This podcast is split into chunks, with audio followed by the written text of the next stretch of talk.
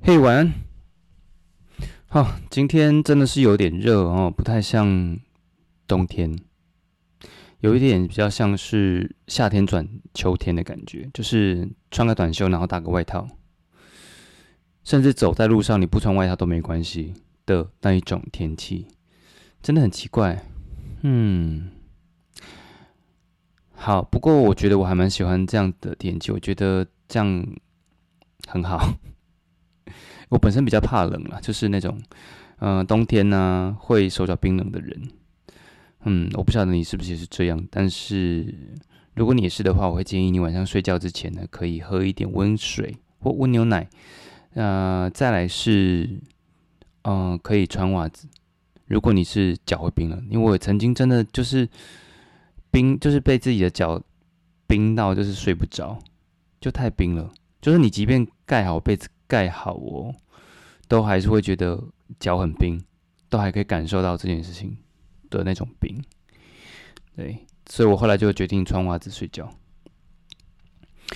好，然后，嗯，最近有朋友跟我反映说，啊，嗯，最近有朋友跟我反映说，就是呃，他听到的声音。前几次听到的声音好像都是单声道，就耳机只听到一边，另外一边没听到。然后不晓得你昨天听我的声音就是有没有好一点？因为因为呢？因为什么？因为我昨天不是说我换了另外一个录音软体吗？对我希望有改善这个问题。好，因为毕竟希望是陪你好好睡嘛，对不对？好，那我们今天呢，继续来今天的话题。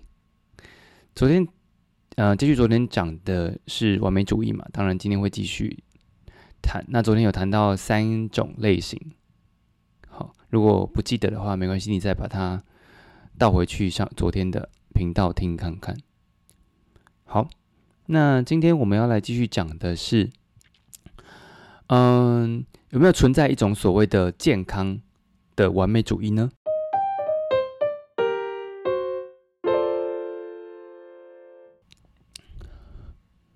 有些学者认为，在不同的类型的完美主义者当中，哈，存在一种更健康的完美主义。好像昨天谈的有关自我、自我指向的完美主义者，他们认为呢，这类人通常能够在完美主义的驱使下取得更大的成就，在他们看来，呃，一些成功的像运动员啊、政治家或者是商人，都是比较是属于那种所谓的指向型的完美主义者的代表。那当然也有一些学者就不这么认为，哦，会觉得说，自我指向型的完美主义者呢，不像人们所想象的那样是完美中的完美，好，或者是比其他的完美主义者更健康。相反的，由于他们呢，完美的标准啊，来自更多的，呃，是关于自身，所以那个标准的实施对象也就是自己了。那因此，比起另外两个类型哈，自我指向型的完美主义者会表现出更多的自我怀疑跟自责，所以就会更容易感觉到忧郁跟焦虑。嗯，你觉得呢？好。那再来是对自己要求高的就是完美主义者吗？那有些人会觉得，哦，我也都是一个自我要求很高的人呐，但是我可能要被，因为完美主义者好像某程度开始已经变得不是一个那么的，呃，所谓的正向的评价哦。嗯，高标准是完美主义者的一种特点，但这个并不意味着对自己要求高的人就一定是完美主义者哦。如果一个人呢，只对自己要求高，但并不是不能接受不完美，也不会因为不完美就过度的自我苛责或自我怀疑，那么他很可能的就不是一个完美主义者。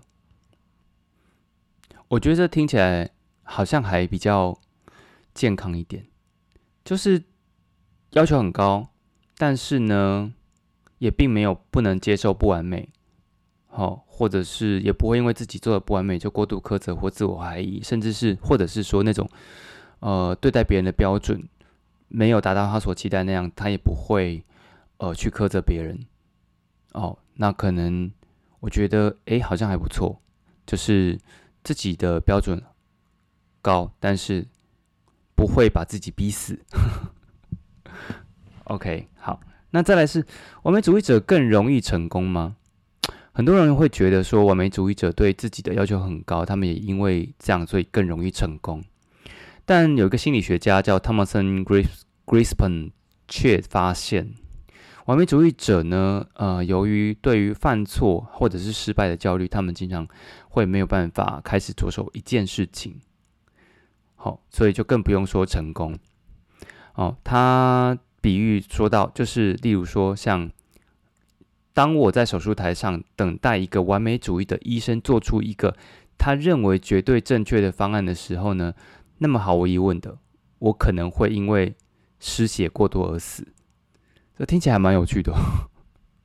就是如果在手术的过程当中，那个医生他是一个完美主义者，然后呢，他一直在想一个怎么样。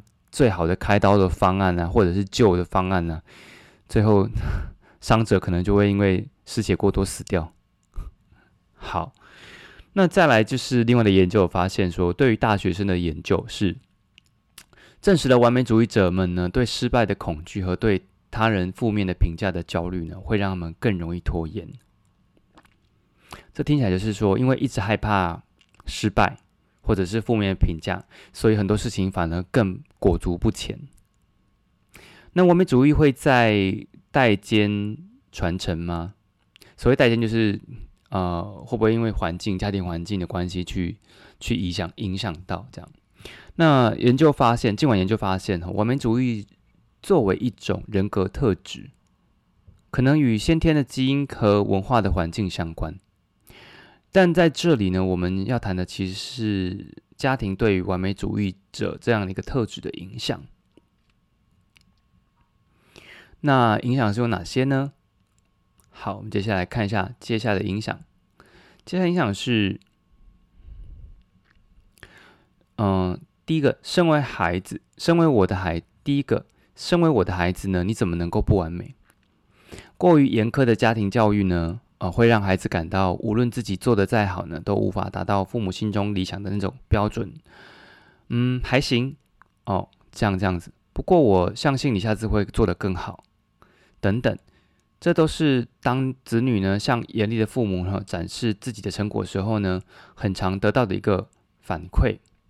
那这个反馈呢，就会让孩子觉得自己只有更努力呢，才能够得到父母或者是周围的人的认可。逐渐的，这种取悦父母的需求就会被内化，形成孩子自身对完美主义的苛刻的标准。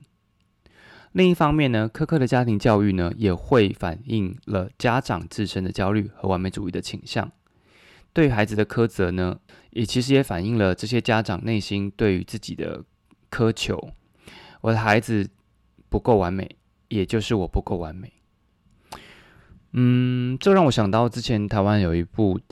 剧叫做《你的孩子不是你的孩子》，这这部戏哈，里面其实也有一些反映的是，有一集是王静啊，王静的王静演女儿，然后呃，妈妈是嗯，妈妈是一位女女女演员这样子，我有点忘记名字了。这样，那她就是演一个算是很严苛、很严苛、要求很高的妈妈。